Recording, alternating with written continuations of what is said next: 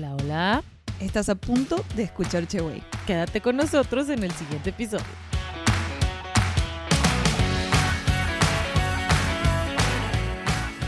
Hola, hola, ¿cómo están? Hola. Buenas tardes, buenas noches, buenos días. Ajá, a la hora que nos estén escuchando. A la hora que nos estén Bienvenidos a Cheway, a nuestro episodio del día de hoy que, ay, es nuestro episodio número 2. Número 2, temporada número 2, 2-2. Hay que, tengo que jugar el- a la, ¿cómo se llama? Lotería. Sí, dos, dos. Bienvenidos a nuestro episodio del día de hoy. Estamos muy emocionadas, nerviosas, estamos ¿Qué vamos a sudadas. hacer? Nos. Ah, Tenemos a una invitada súper, súper, súper especial. Eh, teníamos mucho tiempo que solo la mencionábamos, la veíamos como un sueño inalcanzable. Inalcanzable. Sí. Pero está aquí con nosotros. ¿no? Sí. Ella es Leonora Guerra. Hola. Bienvenida, Leo. Muy famosa. Ella ah, trabaja en radio y tiene su... su... Pasó en la radio, sí. Exacto, pero ella es una... Bueno, no pero, ¿no? Tiene, no tiene peros ella. Tiene muchísimo conocimiento, muchísima experiencia en todo lo que es esta vida eco-friendly. Y aparte en huertos y aparte en todo lo que es bueno para este Para mundo, para nosotros, para el Ajá. planeta, Sí, sí, para sí. poder vivir eh, tra- con tranquilidad de que vamos a vivir un 10 años más. Por lo menos. Exacto, sí, ya sé. Entonces Leo aceptó la invitación y está ahora aquí con nosotros para hablarnos muchísimo de, de cosas que a todos ustedes de verdad eh, les van les va a a, interesar, les va a interesar. les Y si no les interesa, explotar la, la- Si la no les interesa este podcast, no tengan hijos directamente. o sea, básicamente toda la información que vamos a dar, a dar hoy es para que aseguren el, el futuro de sus hijos, sus nietos o de ustedes mismos, como dice Rocío. Que Así tengan es. una vejez feliz, ¿no? En un lugar verde. Imagínense, una copa de vino. No, de, sus propio, de su propio huerto. No, exacto. Entonces Leo, muchísimas gracias por aceptar Sí, esta invitación. muchas gracias. No, a ustedes, yo estoy encantada, feliz, es un honor para mí el primer este podcast que hago y la verdad que estoy encantadísima y feliz y muy agradecida de que me hayan invitado. Bueno, qué bueno. Muy bien, muy bien. Bueno, vamos a comenzar. Tuvimos un, un, este, pre-podcast fuera de cámara bastante intenso, así que venimos con mucha energía. Sí, estábamos preparando a ver de qué hablamos y nos fuimos, o sea, de que no, pero es que ta, ta, ta, ta. Entonces ya Jessica, o sea, o- Hay que grabar esto, por quiso, favor. quería ponerle play a grabarlo antes, pero bueno, ahora sí es el de en serio, es el de de es el de en serio. Exacto. Bueno, entonces eh, queremos saber, queremos empezar por la niñez de Leo, porque me contó por ahí un pajarito que se llama Rocío, que, que viviste en una casa súper ecológica, ¿no? De niña a la fuerza. ¿Y en, en, en qué serán los...? A la fuerza. En los No me 80? quedó de otra. No me preguntaron. No te preguntaron, exacto. Fue más que nada así, no a la fuerza. Se escucha como. Bueno, sí. La- de, los pe- de las greñas. Es que luego Jessica saca unas cosas muy argentinas. Como- No, pero yo, pero sí te entendía lo que, o sea, eran- no me dieron a elegir, no me dijeron, oye, Ajá. ¿te gustaría como a Sí, los eso papás es que algo les a la dan a los niños a elegir todo? Exacto. ¿Quieres vivir en esta este. mansión con todas las comodidades? ¿Quieres en- tener un horno de microondas o no? Exacto. cierto, bueno, platícanos. opción. No, exacto. Platícanos un poquito, Leo, porque yo, yo escuché una vez en radio que ella dijo unos comentarios y ella tiene, o sea, un, un pequeño espacio en la radio. Y cuando escuché yo eso, yo dije, wow, se me hizo muy interesante. Entonces, ahora cuéntanos cómo, o sea, cómo fue, o sea, esa parte de cómo creciste tú con toda esta, o sea, ya, ya por default. ¿Cómo, era tu casa? ¿Qué te decía tu papá? Eh, ¿Cómo veías a tus compañeritos de la escuela? ¿Cómo vivían ellos? ¿Cómo vivías tú? ¿Veías alguna diferencia o para ti era como tu vida normal? Pues mira, yo eh, me mudé, era nuestra casa eh, realmente de fin de semana, así fue como empezó. Nosotros vivíamos en la ciudad, íbamos al colegio alemán, mi mamá maestra de alemán del colegio alemán. mi ¿Y papá sabes, sabes hablar alemán? Perfecto. Sabo, sí, sabo. Español no mucho, pero Español alemán. no, pero alemán no saben cómo se me da. Du, du hast, du hast. Du hast. Em, eh, sí, exacto, sí, hablo alemán por, por mi madre, pero este... em, A la sí, fuerza, A ¿no? la, a la fuerza. No te preguntó. No, me- no me preguntó si quería. No me dijo, oye, de 10 idiomas. No. Solo te hablaba en alemán. Si querías comer, tenías que responder en alemán Sí, o no o comer. no, o no comes. Ajá. Bueno, el caso es que... sí, fue una infancia dura, ¿eh? Mi infancia dura. Como ven, de los pelos me obligaron a todo. Bueno, ya, gracias por el pod, ya saben cómo, cómo hacer Para educar a sus todo hijos. es a la fuerza. Exacto, no pregunten. No den opciones. Bueno, Y bueno, fue realmente nuestra casa de los fines de semana que estaba en las afueras de la Ciudad de México. Estábamos justo entre, en la mitad, entre Cuernavaca y la Ciudad de México. O sea, media hora en ese entonces de, de- del DF. ahora como seis con el tráfico. Exacto, ahora con el tráfico, sí, sí, sí, definitivamente, seguramente una hora y media, pero en esa en esa época hacíamos eh, media hora, 40 minutos para bajar, decíamos bajar, o sea, porque literal bajábamos de un cerro, un- una montaña que se llama el Oyamello. Yo viví ahí.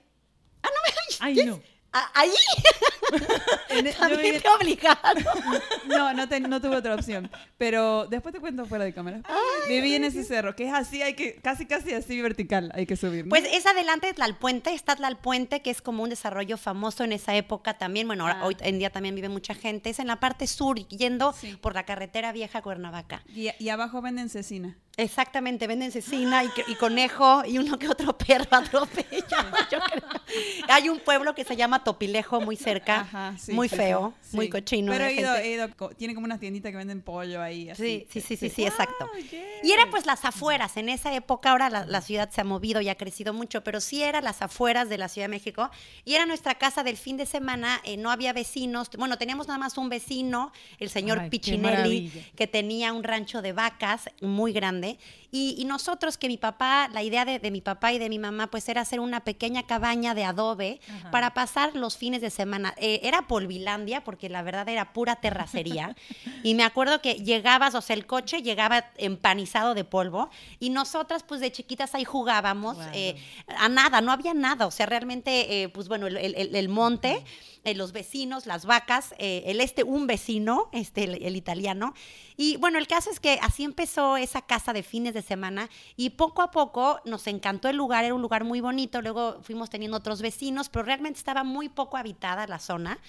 Y con el tiempo, pues cada vez íbamos más y más y más. Y mi papá, eh, pues que sí se ha dedicado profesionalmente a temas de medio ambiente desde muy chiqui, o sea, desde hace muchos años. Fue el primero en medir los IMECAS, el- la contaminación del aire, y tiene el programa de radio de medio ambiente y de ciencia más longevo en México. Ay, Entonces mi papá ya empezaba, o sea, Wow. desde los, desde antes de que yo naciera, por supuesto, pero pues de- yo Y me Lo acuerdo. trataban como un loco en esa época. Era un loco, claro que lo trataban como un loco. La Él ya palabra hablaba, calentamiento global no existía. no existía, Oye, pero es que aparte, sustentabilidad. ahora que dices los, o sea, yo ignorante al 100, o sea, los imecas, y yo de que los, como los chichimecas, perdón. o sea, los imecas son los, o sea, explícame un poquito. Los- es, es- es como miden, la verdad no sé exactamente qué Ajá. significa, pero, pero es como miden la, la calidad del aire, la contaminación del aire, o sea, la Ah. cantidad de polución, de contaminantes que hay en el aire, se mide a través de los IMECAS. Y ese sistema, pues bueno, en su momento fue complejo. Mi papá fue pionero en eso. Y fue muy pionero en muchos temas que hoy ya se hablan, obviamente, por suerte, ahora están de moda. Ajá. Eh, y ahora ya lo hablamos todos, que qué bueno. Ah, Pero bueno, en esa no, época, pues hablar de energía eólica, ¿no? Que la energía que se genera a través del viento, pues no era algo de moda, no era algo que hacían mis No. amiguitas del- de, la, de la primaria. Éramos nosotros, la familia rara, que empezamos a tener esta cabaña hecha de adobe en el cerro, que te digo que fue nuestra casa de fin de semana. Generábamos electricidad de manera Ajá. eólica, o sea, con la, eh, con la fricción del viento teníamos Ajá. luz.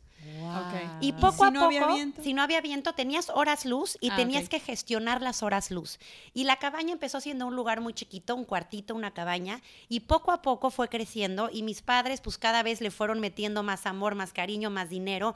Eh, mi hermana y yo pues empezamos a crecer y de repente en algún momento ya la cabañita de, de un cuarto ya tenía cocina, ya tenía sala, ya teníamos una recámara, ya teníamos un jardín interior, eh, teníamos una vista hermosa. Mis papás se dedicaron a reforestar y a sembrar cientos, cientos, cientos de árboles pequeños que crecieron con nosotros. Ay, no. Y pues después de mucho tiempo ya toda esa zona y toda nuestra, nuestra cerca eran realmente estos árboles que se llaman oyameles, que son unos, que son del cerro, el oyamello, Ok. y, y son unos árboles súper bonitos, frondosos, grandotes, como pinos, de esos típicos de la. Ciudad de México. Bastante necesarios en la ciudad. Muy de México. necesarios, muy importantes. Claro. Y poco a poco llegó el momento en el que eh, yo tenía tenía seis años, eh, mi hermana ocho, y que mi papá y mi mamá, los dos, de repente, la verdad, pues sí, muy valientes para su época, muy, muy adelantados para su época, Ajá. decidieron que, que la ecuación debía ser diferente. Ahí deberíamos de vivir, ir de fin de semana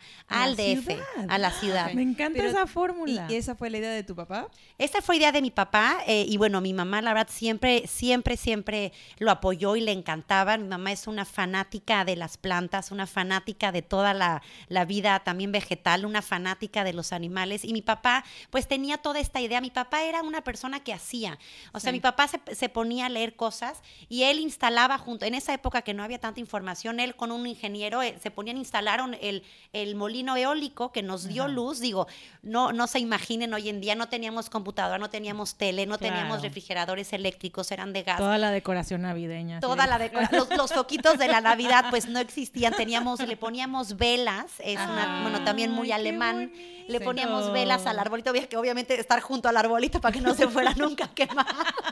Y para también calentarse de Y para, exacto.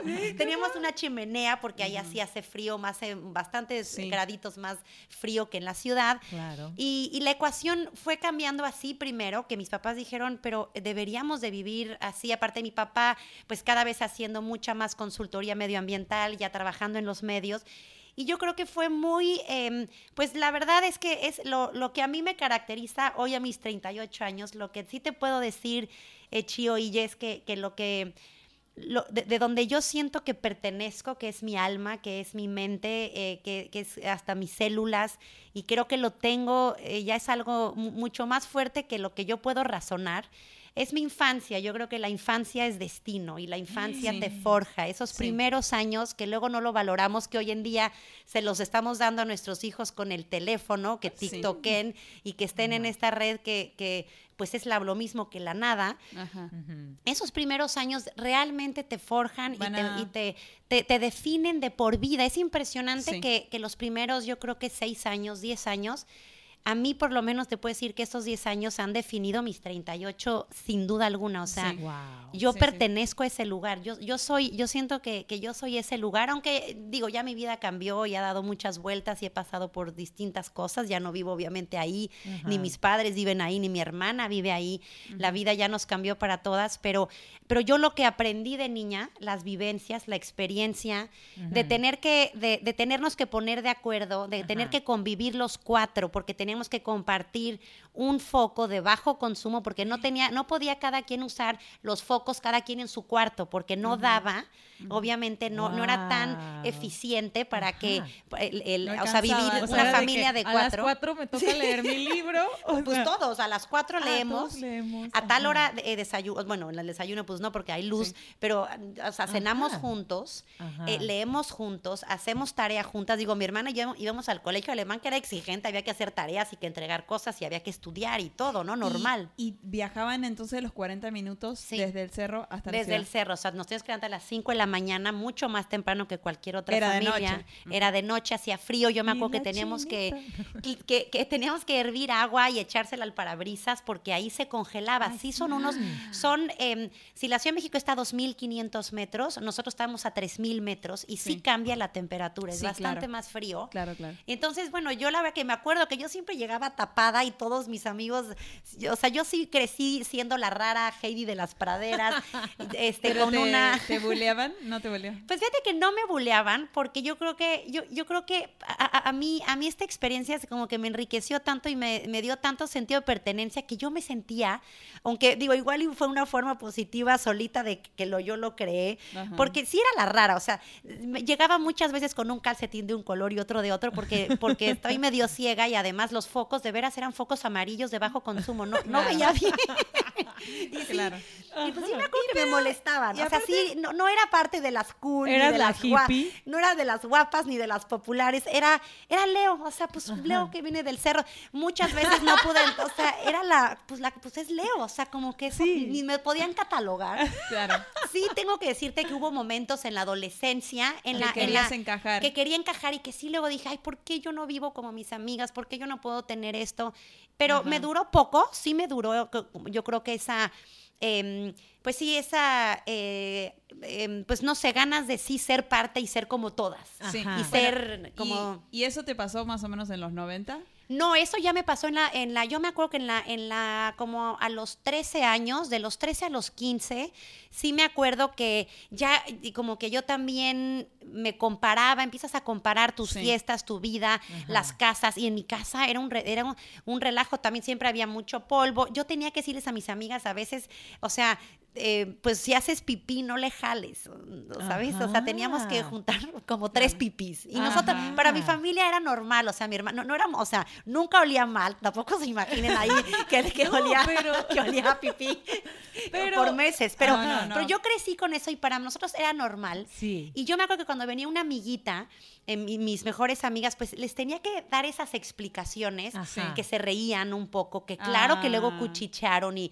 mm, claro que decían, es que la casa de Leo, que el papá hace esto, Qué que la mamá no sé qué, ajá. qué rara y no sé qué, pero sabes que algo, algo, yo creo que a mi hermana también en su forma, somos muy distintas, pero yo creo que en su forma le pasó también. A mí con el tiempo eh, fui tan feliz en esa casa, la convivencia con mi hermana, con mis papás, vi crecer tanta vida, nos pasaron tantos problemas cuando de veras de repente tu problema, pues es que no hay luz, no hay tele. Yo no Claro. tuve teléfono, no tuve teléfono hasta que estaba, hasta que tenía yo 12 años. Y el día que instalaron teléfono, yo puse en los pizarrones de todos los salones de la escuela para que todos me hablaran, porque, y todos era como, ay, bueno, háblele a Leo. Como la, como la pobre no, no tiene teléfono. Entonces todos me o sea, y para mí era, o sea, Ocupado. era así. No, oiga, a ver, ¿a qué horas? no les puedo contestar a todos al mismo tiempo. Me Todavía no tenías la tripartita, llamada tripartita. A ver, deja, espérame. Exacto. Ay, Exacto. no. Entonces yo vi como que esas cositas que eran normales para la mayoría, Claro. para nosotros eran muy especiales. Y, y yo creo que también como que los problemas, la verdad, em, les, das, les das la atención, o sea, diriges tu atención de tu sentido de la vida y de lo urgente y lo importante hacia otro lado. O sea, ya ahora, Sí. la, la típica frase de ahora de, ay, eh, problema de, ter-", o sea, como que la gente se, ay, no tengo internet, no hay Y wifi. se acabó el mundo, exacto. Ajá, y y ya- Claro, ya, como de cómodos, ¿no? todo o sea, es tú te- comodidad. tu- tus problemas eran de cosas básicas de supervivencia. Sí, sí, claro. y, y- y, o sea, mucho tenía que ver con la energía, o sea, se, yo, se volvió un hábito, o sea, nosotros al final ya la verdad que no estábamos pensando, pero tuvimos el molino eólico, una vez en un gran ventarrón se voló, se voló, lo, lo- o sea, se, se voló, se desprendió, nos quedamos sin Y luz. qué lástima, porque esa noche iban a juntar mucha energía. ¿eh? Exacto, porque esa, esa había sido el mejor día de sol Y vamos a aprender. y vamos a aprender todo al mismo tiempo. Pero- Con ese ventarrón. Sí. Se quedaron. Pero se quemó porque nos quedamos con las ganas, con las Ah, ganitas. Y tu Ay, papá dijo, no. bueno, voy a instalar cables de la calle, normal. No, y mi papá dijo, pues, no, porque de hecho la instalación era muy complicada porque nadie vivía ahí. Toda la, o sea, vivía este señor, el del rancho, el Pichinelli con las vacas, pero no vivía, era un rancho de, de- de velas, o sea, no, no, no, no llegaba la electricidad, Ah, ni si- no había la claro. instalación ni siquiera por parte del, De- de, de federal, de CFE, CFE, no existía, ni, no había teléfono hasta que tuvimos cables de teléfono, pero ya cuando yo tuve 12 años. Es que, qué loco, perdón, pero, o sea, en esa época, aún nosotros íbamos por una coca al súper en botella de vidrio, ¿no? Y, Ajá, y había que llevar el envase vacío. Eh, Entonces, de alguna manera era un mundo mejor en aquel entonces. La- no había Sí. tanto plástico, no estaba ese boom tan así, o sea, y, y aún así todavía no teníamos tan, no estábamos concientizando acerca del, del, del clima Del en ese entonces, ¿no? Bueno, pero tú, en- o sea, yo Pero si nosotros sí, amiga- ajá. nosotros ya de- vivíamos de la luz solar. Nos- Exacto. con un ventarrón se nos voló el molino eólico y luego cambiamos a energía solar en esas épocas que de veras tenía que salir el sol Ajá. para tener cuatro horas de luz, eso era lo máximo. Sí. Sí, o no sea, podíamos prender la tele, eh, teníamos que, que de veras, eh, como familia, que se volvió luego, eh, es que el, el ser humano se acostumbra a todo Sí, a menos a, no comer, a todo, todo, Ajá. todo, Todo, todo. Entonces, nosotras era una, para mi hermana y para mí era una aventura, porque aparte siempre pasaba algo. Eh, tuvimos aparte muchos animales, eso también tengo que decirlo, y vimos nacer conejos, gatos, perros, eh, Ay, gansos, eh, te- padre. te- tuvimos caballos, eh, tuvimos pájaros carpinteros, tuvimos, bueno, muchos De animales. todo. Entonces también el, el vivir tan al pendiente y fijar, o sea, da- también se nos murieron muchos animales Claro. y Ajá. vimos morir Sí. de repente becerros que venían mal y que se murió la, del, ese del vecino, pero em, que era nuestro único vecino. Entonces, así, si querías ver gente, ibas a ver a Pichín. y sus, Y sus cinco mil vacas. sus cinco mil vacas. Ajá. Y, y era muy emocionante, eh, pasamos muchas noches, o sea, me acuerdo de ver pues las luces de la ciudad y nosotros con tan poca luz y ver Ah, pues, también el cielo normal tapizado era así una, un De telón de estrellas. Ajá. y pues la, todo lo que genera una niña, o sea, tú imagínate una niña eh, pues no sé, de cinco años, todo lo que empieza a vivir cuando de repente tu vida gira alrededor de empezar a hacer tu vida, de empezar a hacer tu casa, de poner eh, las plantas, de tener animales, de poner sistemas de energía, de traer el refri y de repente cosas que funcionaban y no mucha prueba y error. Ajá. Pero lo hacíamos en familia y todo era, digo, con sus complejidades y sus retos, pero era una gran aventura que era la vida misma. Entonces, Claro. ya no había, yo no tenía creo que tanto tiempo para dramas y que, o sea, sí me peleaba con amiguitas y que sí, el- o sea, yo siempre... No me marcó. No a me las marcó cuatro. y no, no tengo los mismos tenis que la que vive en el Pedregal. no. Pues eso no lo viví porque yo estaba más enfocada en que se iban, iban a nacer los, los Sí. conejos, que la coneja ya estaba a punto de tener Claro. conejitos. Mi vida, mi vida era mucho más grande como que, bueno, para mí, eh, era como que pasaban todo el tiempo un montón de cosas y como, Claro. como persona y como familia, pues ese proyecto que fue nuestra vida, que fue esa casa, que le dimos vida, porque también fue creciendo muy poco a poco, o sea, no fue que la, como hoy en día que pues mucha gente ya construye su casa, eran partes y Sí. en mi, o sea, en mi Ay, no. experiencia, el haber hecho la casa siempre así en partes, Sí. Ajá. eh, que fue creciendo como nosotras. Los árboles fueron creciendo como nosotras. Wow. La casa fue creciendo, era una casita chiquitita al principio. Y luego fue creciendo, luego tuvimos una biblioteca, luego mi hermana ya tuvo su propio cuarto, luego tuvimos otro, otra sala para fiestas, porque mm, luego una- hubo una época en Donde la secundaria donde ya todo mundo Sí. quería ir a mi casa a las fiestas, todos. Pero, pero eran las fiestas esas de que llevas cosas que brillan en la oscuridad. Raves, hacías unos Raves, raves ahí. hacían unos super raves. No, pero ¿sabes qué era padre? Ahí que no llegaba la policía y no, se llegaba queja el la policía. vecino. Pero a mis amigos, en verdad, en verdad les encantaba ir a mi casa. Uno, porque bueno, mis papás, la verdad que también eran divinos, eran de esos papás que acababan platicando y siendo amigos de mis Ajá. amigos y que invitaban a sus amigos cuando nosotros hacíamos fiestas. Y luego, como si era peligroso manejar, mis papás me decían, puedes hacer la fiesta que quieras, pero todos se tienen que quedar a dormir porque es muy peligroso que si ya tomaron una cerveza. Entonces mi papá cerraba literal con candado el portón. Y todos nos quedábamos, eran como campamentos. Que era, que era el sueño de todo, de cualquier este, Claro, adolescente, teenager. que, que lo dejen quedar más tiempo, porque siempre ya a las 11 se termina y A ya las tu 11 casa. voy por ti. Ajá. Ajá. Aquí, claro, el que, el que, pues, o sea, digo, era- éramos también como, como todos amigos del, del colegio alemán que fuimos creciendo juntos, pero pues todos se tenían que dar a dormir porque ya sabían que los guerra están locos y viven lejos y pues era muy peligroso dejar que tu hijo manejara esa carretera Claro. un viernes después de haber tomado unas chelitas.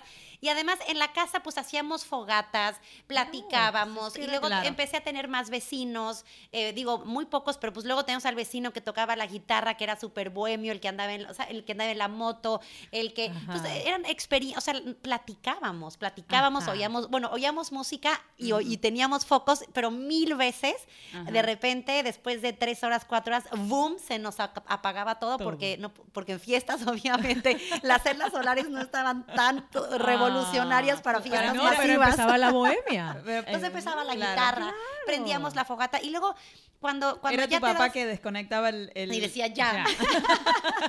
Too much Too Spice much Girls. Pero sabes que luego te das cuenta que cuando, cuando no estás tan acostumbrado a depender tanto de la luz, también empiezas a vivir mucho de noche con la luz de noche, que es hermosa, de las Ajá. estrellas de la luna. De y la hay luna. muchas noches que son perfectas y que Sí. son hermosas y que tienes mucha luz, no es que estés en la penumbra. No, Claro. Realmente Sí, sí, sí, no sí. es verdad. lo Sí, que pasa es que tarda un te- poquito tu ojo como en... en acostumbrarse. Ajá. Pero, o sea, es cuestión de 10 minutos Sí. cuando ya ves todo iluminado y dices, wow. Sí, pero la, la luna es impresionante. Sí, O sea, ilumina como si fuera. Sí. Sí, como un foco. No, es increíble. Ay, Leo, no, qué, qué padre. Yo sí hubiera sido tu amiga. Gracias. Pues, ya ves, yo no sé, sí, yo no sé. Así de que ¿por qué no estudié en el colegio alemán? Mamá. O sea, no manches, se escucha así Sí. increíble para mí. Eh, y sí, esas chicas del Pedregal no saben de lo que se perdieron. Ajá, Yo, yo también era la, era la, ay, la- se- tiene ahí, viene mal peinada, tiene piojos, era la dejadita ahí. Yo también me hubiera juntado contigo. Ah, Hubiéramos sido exacto, las, las, las, las raritas.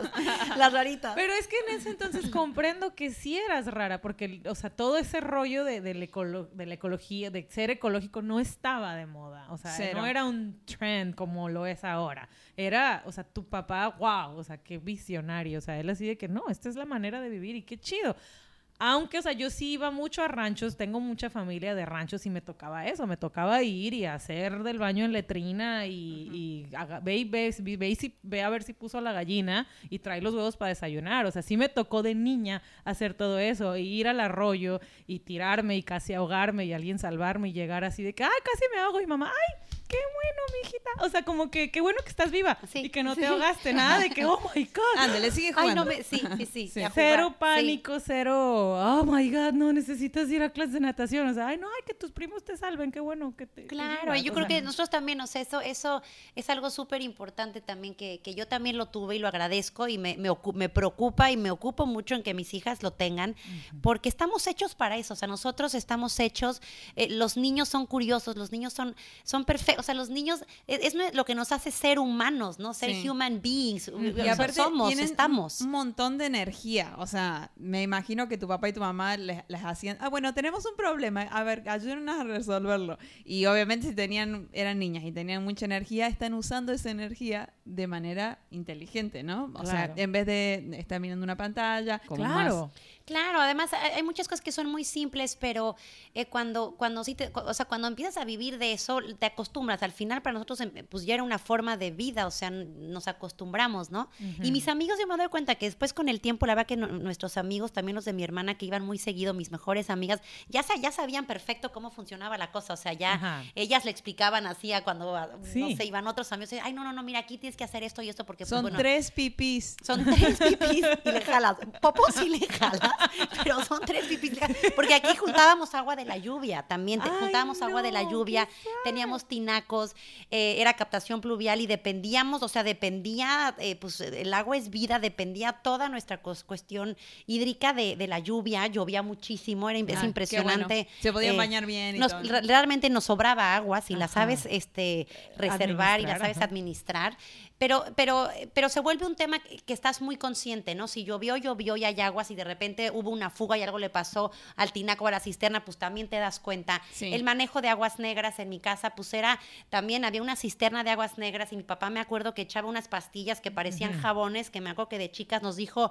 esos que parecen jabones son bacterias que, eh, que se van a comer toda la materia fecal para que, la, para que las aguas, eh, la- las aguas negras en mi casa se iban después y regaban todo el jardín Claro. y se iban al área donde estaban también los patos y los gansos. Entonces, Ajá. pues no podía llegar toda llena, cargada de, de toda la cosa orgánica de nuestras heces fecales. Entonces, Claro. eh, había bacterias que mi papá le echaba pues para nivelar el olor, el pH. Eh, y y es, es- es impresionante cómo puedes, o sea, como que, y bueno, me acuerdo que mi papá decía, no se lo vayan nunca a comer, ni imagínate, porque es de morirte o de repente, pues no sé, no. Usarlo como jabón. nos van a salir pelos. Pues, bueno, Ay, o sea, no. no- esas cosas, pero pues es también muy, muy emocionante que Claro. tu papá te diga a los 10 años, oye, Sí. y luego veas Y que te pues, explique, funciona, ¿no? que te explique, que él también, también estaba probándolo todo, porque, porque como familia experimentamos de manera... em, pues tangible Sí, eh, sobre la marcha. sobre la marcha a vivir así y, y la verdad que sí fue, fue una experiencia muy esa fue mi niñez fue mi, mi niñez hasta la adolescencia yo viví en esa casa hasta que terminé la universidad Guau. y entonces sí, y sí, pues me marcó. O sea, obviamente el, el lugar también fue creciendo. El, el señor de las vacas, luego ese lugar se convirtió en un hípico. Y luego eh, tuvimos muchos caballos. Y luego ya tuvimos un, era un hípico donde mi papá fue socio con otros vecinos. Y ya era un lugar también, bueno, después como que fue la etapa del hípico, que fue una etapa también maravillosa. Vimos crecer infinidad, eh, bueno, nacer y embarazarse infinidad de potros. Eh, Wow. Hicimos Wow. expediciones en caballo, pero de horas, de horas, este, también por, todo. toda esa zona del sur, del Chichinautzin, en el sur de la Ciudad de México, que es hermosa. No, Eh, no, no, no. Entonces, esto es lo que realmente como que me, me, pues, me formó. Todos queremos esa niñez, o sea, ¿en qué momento? Bueno, Bueno, era como que qué rara, o sea, no manches, o sea, qué suerte. Bueno, entonces, terminaste la universidad, seguías viviendo en esa casa. Llegó un momento que tuviste que dejarla. Sí. Y, o sea, y la tristeza del de- desapegarse, primero, y segundo, adaptarte a una vida moderna. ¿Cómo, cómo fue ese shock de, de- de todo al mismo tiempo? Son dos shocks muy grandes. Sí, de... Sí, la verdad que fueron, fueron sí, sí fue, fue un shock muy fuerte porque, porque después, bueno, de ahí me, me mudé.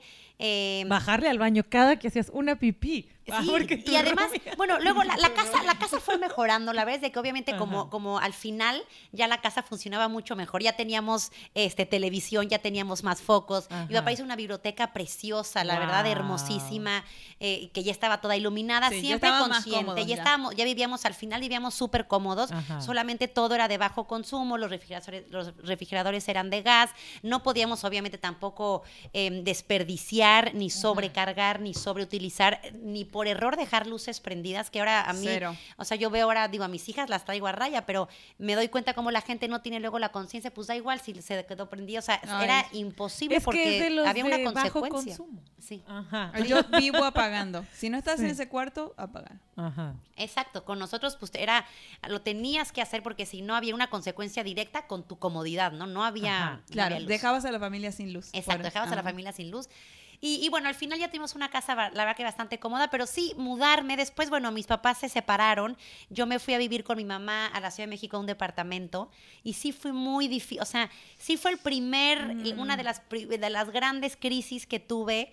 Bueno, en parte también por la separación de mis padres, que Claro. pues yo creo que siempre, obviamente, que tus padres se separen te hace cuestionarte muchas cosas y te confronta también con otras muchas. Sí. Pero el también habernos tenido como que, que mudar a un departamento en, en- en el DF, a mí lo, lo que me costaba mucho no era en sí el espacio ni el departamento, pero era sí esos ruidos de la calle constante, Ah. eran los vecinos arriba y abajo que, que, que, que, pues nunca luego, o sea, por más Sí. que convivas, no, no es la convivencia de una familia, es bien complicado ponerte de acuerdo con los vecinos por una cosa muy simple como igual la basura o como cualquier Ajá. cosa, como que aunque tengas estos sueños bonitos, luego ah, llevarlos a la práctica entre vecinos no es tan sencillo. Y los espacios así como los muros, todo muy amurallado. Yo, yo recuerdo que de niña, pues el poder ver el campo, o sea, el poderte salir a jugar y tener como que, que esa armonía visual que Sí. creo que al final te afecta en el alma positivamente y nunca le damos el valor. Pero Sí. el poder ver verde y ver lejos, Sí. sin que tengas que ver siempre cable, tinaco, cable, tinaco, ropa, luego construcción, cemento, cemento, cemento, cemento. Sí, pasó Creo una policía, así. Sí, policía, ruido, eh, el de El los, pan, el del, pa- el de- el- el del fierro viejo que venda. La de arriba dijo, me voy a poner, hoy me pongo tacón. El del perro, luego la señora gritona, como que todo esa, eh. Eso, sí siento que, que como que te da solas, o sea, a mí me dio un, un, un, Un bajón. un- sí, un bajón. Bueno, pues la verdad que, digo, también ya estaba yo, tenía, en esa época tenía yo 25 años. Ajá. Entonces, bueno, también yo ya quería vivir otras cosas, ya quería Sí. viajar, Sí, ya estaba sí. yo por acabar la carrera, ya quería otras cosas de mi vida, ¿no? Pero, pero sí me acuerdo que pues muchos cuestionamientos sobre, híjole, de veras esto es lo que quiero, a dónde quiero, pero siempre con una necesidad en el corazón, o sea, el lugar donde te sientes bien, siempre quieres volver, aunque no lo puedas hacer físicamente. claro. Intentas irte en tus emociones, en tu cabeza para reconfortarte en las grandes crisis y ese es el lugar donde todavía me sigo yendo. Ay, qué bonito. Quiero llorar. Bueno, y ahora vamos un poquito más al presente, porque bueno, viajaste, hiciste muchas cosas, pasaron años. Fue un shock, pero lo Sí. pudiste superar. Lo y superé. lo Y, y como todos, o sea, todos Claro. estudiamos una cosa, estudiamos otra, tuvimos mucho trabajo. Bueno, hay la temporada uno todo se trata de eso. si lo quieren Todas escuchar. nuestras chambitas. Sí. ¿verdad? Cuando era mesera, cuando trabajaba tra- en Nieves, cuando hacía no sé qué, cuando vendí tamales. Sí. cuando- Entonces pasa, pasa y llega a esta edad que tenemos nosotras donde esto es lo que quiero hacer. Y lo que elegiste hacer tiene mucho que ver con tu infancia. Todo, todo que ver. Sí, tiene todo que ver. La verdad es de que acabé estudiando hotelería, que la, la, carrera en sí me encantó porque en algún momento también siempre me ha encantado viajar, me encanta eh, conocer nueva gente, nuevas culturas, me encanta la comida, me fascina, me, me encanta cocinar. Me encantó la carrera porque pues en algún momento sí pensé, alguna vez como que dije, no, pues qué padre vivir o trabajar en estos lugares donde todo el mundo vacaciona y está Claro. feliz y contento, Ajá. aunque bueno, no, no, no, lo que me, me metía porque sí es un trabajo también, bueno, toda la gente que trabaja... No sé qué, no sirve Sí. mi bla, bla, bla, el Ajá. cable. El ay, cabe no, no sé puedo. qué, sí, ta- digo, El hice prácticas en hoteles y te das cuenta, híjole, que, que, que también- es la gente, ne- es- necesita ay, que sí. tú le hagas todo. o todo, sí, todo, sí. todo. Y hay gente que se, que se muy, eh, que no es feliz con nada. O sea, le hagas, Sí. le pongas lo que le pongas, no. Sí, le da- no, Sí, no, es como pague, hazlo. Sí. Ajá. Estoy Bueno, y Ay. este, sabi- eh, siendo tan ecológica, veí, en- te metiste en un hotel donde sabes que tiran muchísima agua, donde eh, sí o sí quieren limpiar todos los pisos, que todos los días, tres veces por día, que queden impecables como un espejo, no más para que se vea bien lujoso. O sea, los- el manejo de recursos es así loco, ¿no? Como que nadie piensa en eso. Exacto, sí, la verdad que obviamente. O sea, bueno, toda mi vida obviamente sí veía cómo vivían la- mis amigas en la ciudad y, y- y, bueno, sí me daba cuenta de la diferencia de, pues, de muchas veces sí, de sobre todo esa conciencia que si no creces con ella, sí crees que todo es ilimitado. Sí, Ajá. al- hasta que tú no lo ves que debe, cuando te vas de campamento, por eso yo creo que nos encanta a todos los que vivimos en Cabo y hemos tenido la experiencia y nos gusta acampar y los niños nos, da- nos damos cuenta del impacto y de lo bien que se la pasan y de lo lindo que es. Totalmente. Es Sí, porque o vienes a mal valorar si- el agua. O, o hay gente que lo odia. Se pasa mal porque no eh, tiene límites, ¿no? Justamente. Pero exacto, pero cuando te das cuenta que sí tienes que ahorrar el agua dulce, Sí. porque, porque entonces el día que, si de repente eh, te ha pasado que has estado muchas horas con sal o días con sal de mar y de repente te puedes pasar un trapo o simplemente tantita agua dulce por la cara, esas cositas no las valoras hasta que no de veras no la tuviste Sí. como Ajá. que en ex- acceso a ilimitado. Claro. Entonces yo claro, creo que como que creemos que todo es ilimitado, o sea, realmente vivimos pensando la mayoría de las Sí. personas que todo es ilimitado y la gente más consciente que yo sé, que, o sea, ustedes que son tan, consci- con- tan conscientes y muchísima gente súper consciente, la verdad que cada vez lo bueno es que algo bueno que tiene esta época es que cada vez hablamos más de esto, nos Sí. ocupa, nos preocupa y cada vez hay más movimientos y más gente haciendo cosas impresionantes por el planeta, aunque también creo que al mismo tiempo Sí. somos demasiados y no, Sí. o sea, no creo que, o sea, hasta que no lo tengamos, hasta que sea un problema, ¿no? O sea, nadie va a dejar de poner el aire acondicionado como lo pone, nadie va a dejar de, o sea, si tu confort lo puedes seguir pagando y Sí. lo puedes seguir teniendo y nadie te sanciona y eres parte de todo el mundo lo hace, o sea, nadie lo hace diferente Sí. eh, no, nadie lo va a dejar de hacer, ¿no? O sea, el chiste, y el chiste tampoco es, tampoco es vivir mal y tampoco es tener carencias, simplemente estar consciente de lo que tienes, eh, siempre optar por, por opciones cada vez más ecológicas, que sí las hay. Pero yo creo que la gran conciencia de la ecología, que también hay mucho greenwashing, o sea, yo conozco mucha gente que se cree, la verdad, como súper ultra ecológica, no, no digo que no lo sea y cualquier esfuerzo me parece súper válido, pero para mí, em, la- las personas más conscientes, el impacto ecológico en el planeta hoy en día más importante viene de algo que no, no es material, o sea, viene de, de- de tu educación, de tu sensibilidad y viene de no necesitar tanto.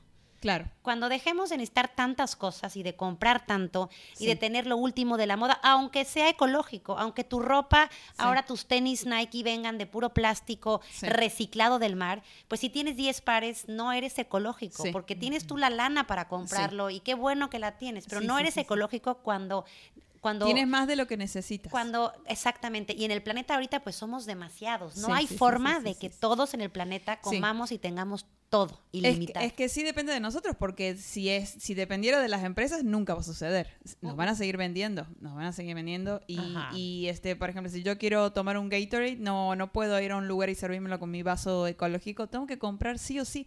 Mi única opción es comprar un plástico de un solo uso. Entonces, porque ellos quieren hacer- quieren hacerlo así, quieren vendértelo, quieren que sea rápido, quieren- y la gente no se da cuenta y yo digo, "Ay, quiero tomar un Gatorade, pero no quiero plástico" y no me lo tomo. Y digo, ¿lo necesito? No, bueno, tomo agua y ya está. Agua, Entonces- le pones sal, le pones no sé qué haces. Claro, te- claro, Jess, pero ese, esa es la conciencia, como que Es, es, es, no sé, sí, como tener, como tener tus propios botes y decir, a ver, eh, aunque, aunque haya, un, ya hay muchos plásticos, o sea, en el mundo ya se está haciendo muchos plásticos que son oxo-biodegradables, que se degradan al contacto con el oxígeno y que tienen una vida. Ah, yo pensé Ya que en el Oxxo, los llevas al Oxxo y se y ahí, tarán. ¡Wow, Co- Como el unicel del Oxxo. La, la, la hielera unicel, que la Ay, odio. ay. Cada vez que veo una hielera unicel, me dan ganas de, de Esos son de un solo uso porque se son rompen. horribles, se rompen, acaban en el mar, en la playa, en el basurero y se usan bien poquito. Sí, y yo y nada más según iba yo- por una Y recarga. además, según yo, ni cabe nada. O sea, ni cabe nada. No te No, o sea, no cabe la bolsa de hielo. De hecho, la No cerve- cabe la caben tres cervezas y la bolsa de hielo. O sea, Sí. ¿por qué quieres? ¿Para que mantenga frío? O sea, Sí, no, sí, sí, fatal. sí, sí. Oxxo, por favor. Pero Sí, no, yo pensé que la botella era Oxxo. No, pero no, eh, no, estas, o sea, ya, ya hay plásticos Ajá. que son ecológicos, pero la solución no va, o sea, ya lo, lo va a ver y ya lo hay. Sí. La, la solución no es que ya no se haga plástico. Yo no soy, o sea, yo- bueno, yo he ido también cambiando, creciendo y cambiando Ajá. obviamente mis opiniones. Yo creo que el problema no es el plástico. En el celular hay plástico, Ajá. en Sí. un montón de, en, en estas, en todas estas cosas de cables, en los teléfonos, en los te- En Entonces, no, no se va a poder, que es una, el plástico es un gran invento, el tetrapack es un gran invento. Eh, o sea, son inventos buenos. El unicel es, es muy, muy, muy dañino, pero también hoy en día en la construcción no se, se usa mucho el unicel porque es aislante, eh, porque es mucho más barato. Entonces, pues obviamente eh, no es algo que se tiene que dejar de producir ni que se va a dejar de producir. Sí. La solución está en cómo lo vamos a consumir. Ajá. En con- cuánto, cómo lo vas a comprar, con qué frecuencia. Ajá. Aunque compres puras eh, botellitas de el plástico, aunque compras botellas de agua con un plástico que va a ser totalmente biodegradable en, en un mes, Ajá. no tiene ningún caso si todos los días la compras. Es mejor que compres vidrio. O sea, que si compres vidrio Sí, sí, o que sí, tengas sí, tu sí. botella Ajá. e intentes de alguna manera. Eso, eso lo veo en el caso con gente que sí recicla, o sea, que sí hace eso, eh, se, va, se la pasa comprando en Costco así. Ah, hay tres de estas, o sea, paquetes de botellas de agua, porque lo reciclo. Es- pues no, o sea, No, mejor rellena compra tu el- botella. ajá. O sea, ¿para qué tienes Exacto. que...? Exacto. Como Sí, que, los gringos hacen mucho eso, ¿eh? ¿No? Que van, van y, o sea, cuando vacacionan y rentan una casa por una semana, dos semanas, compran botellas de agua así con mini botellitas así. Minis. Aparte de esas que, que, que el plástico es horrible, que, que ah, ni, ni te la estás tomando y ya se, Sí, ya se aplastó se todo apla- y sí, se te sí, met- sí. la lengua ya se te atoró ahí adentro. sí, sí, sí. Que me choca. Esos chiquititos que además no te quitan, o sea, Sí. ni, ni la sed Ni de la sed. punta de la lengua. que te tienes que tomar 10. Y si tienes sed, te las tomas así como, Todas, como, como loco, Ay, frenéticamente. Sí, y compran Esas son packs. decisiones muy que, que sí siento Pendejas. que eh, muy exacto, muy pendejas. Aunque tengas el coche eléctrico, Sí, aunque ah, tengas eh, pero todo voy en el tu- Tesla. pero eh, vas en el Tesla por- y, pero compras todo el tiempo eso. Yo creo Sí. que ahí está la gran y bueno, es- son confusiones, es como el greenwashing, que Sí. luego crees que es- eres muy ecológico y no digo que no, está bien, cualquier esfuerzo es bueno. Pero el, re- el Pero es verdadero como cambio de hipócrita, es- ¿no? sí, es, es como que ahí no está Ah, Está en nuestro consumo, está, está Sí, en cambiarnos el chip y ya no estar comprando. Y ahorita, bueno, pues que todos estamos comprando tantas cosas por internet, ¿no? Con la pandemia y que se ha vuelto tan. Es una Sí. gran herramienta pedir por Amazon. Es una gran herramienta pedir por Mercado Libre. O sea, eso no está mal. No es que esté mal que exista eso. Lo que está mal es que ahora compres de más, compres cosas que no necesitas, te Ajá, vuelvas sí.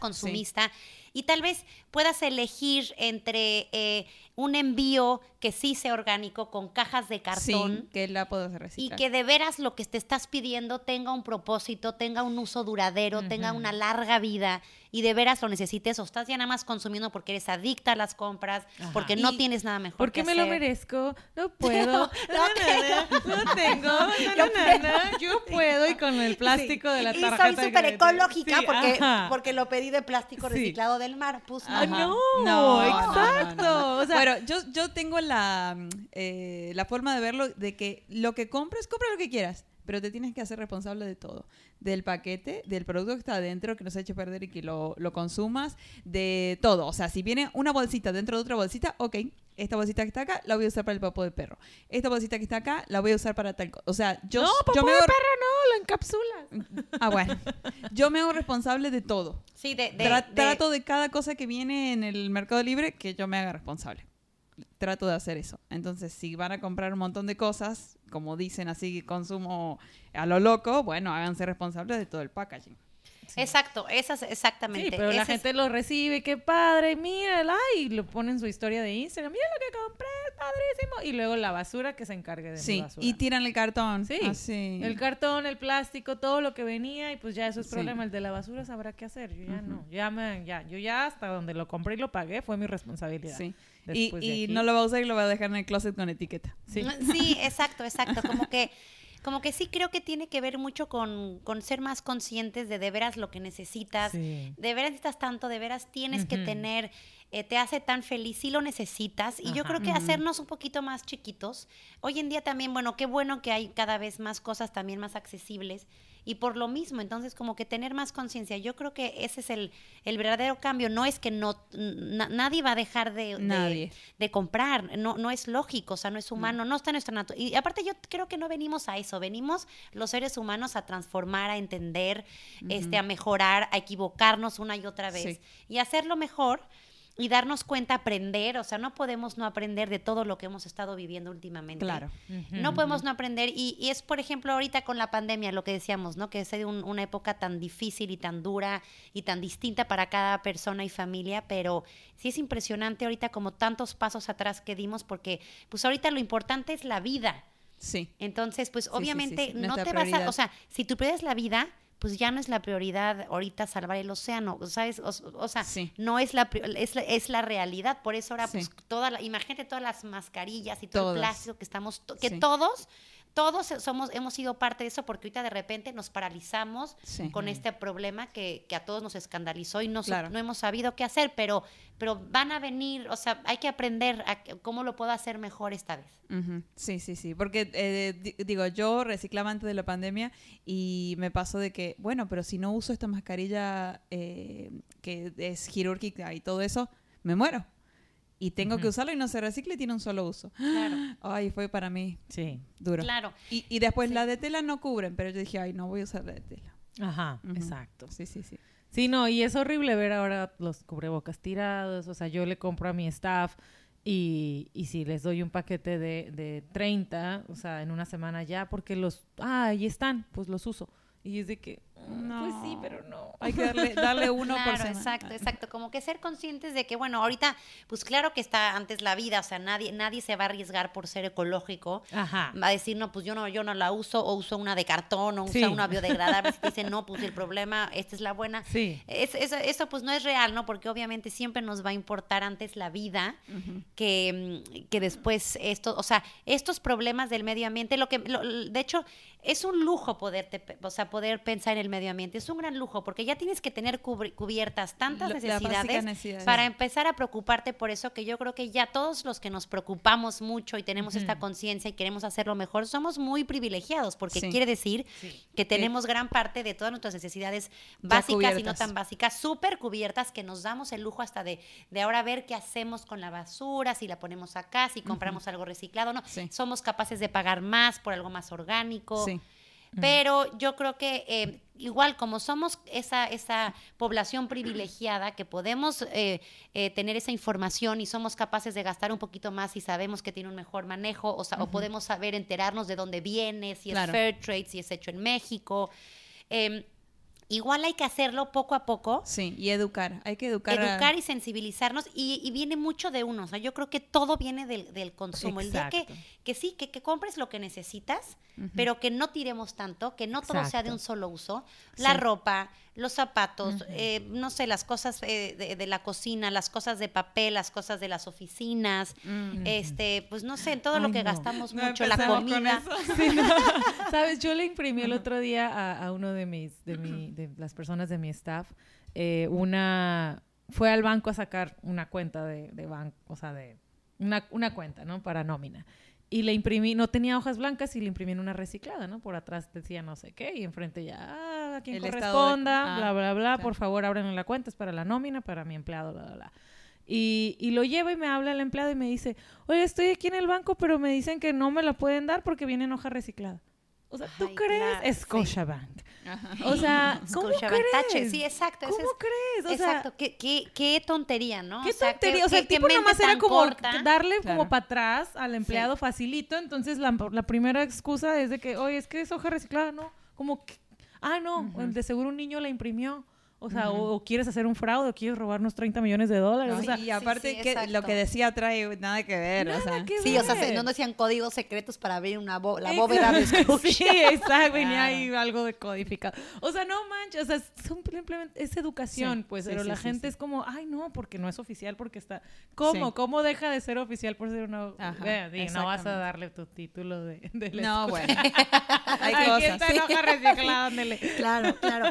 Pues es que eso, ese, ese es yo creo que poco a poquito, o sea, como que la conciencia colectiva, las cosas las, las hacemos también mucho en Pero, manada, de ¿Qué- repetir y de ver al otro. O sea, ¿qué hacemos con los ad- la gente ya adulta que no lo aprendió porque todos lo dio por sentado? O sea, todo ya lo tuvo. Y ahorita esa gente está educando a los niños, ¿no? Ajá, y, y lo- sí. y los está mal educando horriblemente como si todo, ay, no importa el agua, ay, ábrela, ay, lava Sí. los trastes y tárdate tres horas. De todos Sí. modos hay agua, sigue saliendo. Ajá. O sea, no, no le están transmitiendo esto a las nuevas generaciones y los niños, ellos sí van a sufrir. O porque sea, ellos en porque 10 les años va a faltar. Sí, y no van a saber qué hacer. Sí. Y eso sí, es sí, algo sí. que no, o sea, no me frustra porque no sé qué hacer. No tengo hijos todavía, tengo sobrinos y, Sí. y me frustra ver que no tienen idea. Bueno, yo creo que lo que se puede hacer, bueno, yo hablando como si fuera la Yo digo que a todos hay que aniquilarla. Vamos a hacer un exterminio. No, niño. Jessica Hitler. es que fui al colegio alemán, entonces. En el colegio alemán. Me, me dijeron. De Argentina. Oye, en. Argentina sí, ¿eh?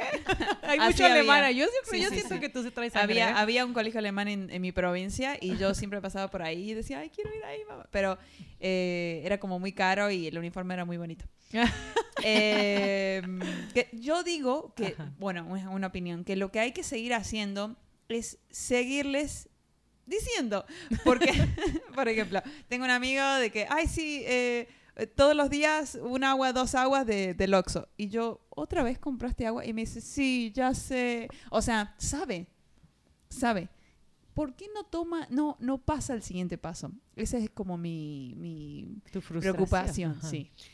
Sí, la verdad que, que, digo, yo por un lado tengo sentimientos encontrados, también a veces me frustra mucho ver en gente eh, súper inconsciente y también gente cercana, porque esto no tiene que ver con el dinero, tiene que ver con la educación, con la sensibilidad, Educación. o sea, no es de clases ni de dinero. Sí. Este, hay gente muy humilde, mucho más consciente, mucho más arraigada eh, a, estos, a estos problemas que gente que lo tiene todo, ¿no? Que dices, bueno, ¿cómo puede ser?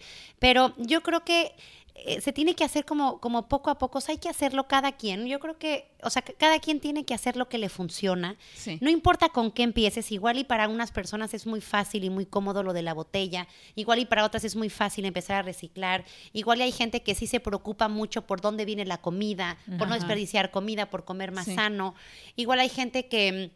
no sé, que compra second hand o que se preocupa mucho Sí. por su propia ropa o por sus propias cosas en buen estado, pasarlas. Eso es Sí. también la reutilización. Sí. Va a ser también siempre una mejor opción hasta que el reciclado, que optar por algo reciclado, optar por algo biodegradable o por algo, o algo que, que, no sé, que, que la- que el, el textil venga de, de alguna farm este, también eh, eco-friendly o algo así. Ajá. Lo mejor es que se- pasarse se, cosas. te desintegre justo ahí en, en el, en el nightclub, ahí, así te quedas. Duraba una noche. Ups. Ajá, es solo de una noche. Así como Cenicienta, ¿no? se queda sin vestido. Andarías bichi tocando ¿qué- en todos lados. Pues no sé qué cenicienta, la mía, la que yo conocí se quedaba sin zapato. Ajá. No, la, de, no. la de ella se quedaba sin Sí, vestido. ella- no, ese es stripper. Porque ella iba, ella iba, ella iba en una carroza que era calabaza y su vestido era feo y la helada le hizo uno grande. claro, Ajá. claro, ya, Entonces pasa, había una hora y se quedaba con los trapos. Ah, Sí, ya, es verdad, es verdad. A las 12. Se le video, video Se le video biodegradaba. degradaba. No, se, Se le video, se le videogradaba, se le videogrababa, cool. Que todos queremos verla. ¿Dónde está el video? ¿Y dónde quedó? Se hace viral, ¿no? Obviamente. No. Bueno, muy bien. Y, eh, Bueno, ah, yo, yo iba a decir, iba a criticar otra cosa. ah, ok, va. Eh, de la gente. O sea, la gente, Yo piensa, sí, la gente piensa que ayuda compartiendo. Ah, el mundo se va a acabar. Dice la CNC que no sé qué. Y pum, lo comparto y ayudo. Y, y es como, no, haz algo. O sea, no. Bueno, sí ayuda, porque imagínate que lo comparte y a mí, y yo lo veo y digo, "Ah", Sí. y lo leo, y ya me ayudó. bueno. O sea, no, Sí, ayuda ser- poquito, pero hay que, hay que echarle también. Sí, hay que eh, hacer lo que uno predica. Sí. ¿no? Sí, las redes yo creo que tienen esta cosa que también, eh, digo, a mí también me encantan y creo que podemos aprender un montón y podemos seguir cosas muy que Sí, a cada quien nos sí. gusta y sí, pues aprender muchísimo y seguir, inspirarte y motivarte. Ajá. Pero tiene esta parte, la verdad, también muy hedonista, donde si- siento que todo es nada más así como que todo es yo, yo, yo, yo, yo, mírame a Y mí, mira yo. Muy superficial, muy de momento y creo Sí. que es poco comunitario, o sea, porque es mucha chamba, o sea, es chamba, mejor digo, igual explicar, mira, puedes hacer esto, aquí se recicla, aquí te Ajá. reciben las pilas, las pilas se hace así porque tiene Ajá. hay que guardarlas, el aceite se hace así. Eh, yo, yo en mi casa, mira lo que hago, aunque claro, no vas a tener tantos likes como, como si se te... Ah. Sí, sales tu, así en bikini si tu bikini se empieza a biodegradar a videograbar.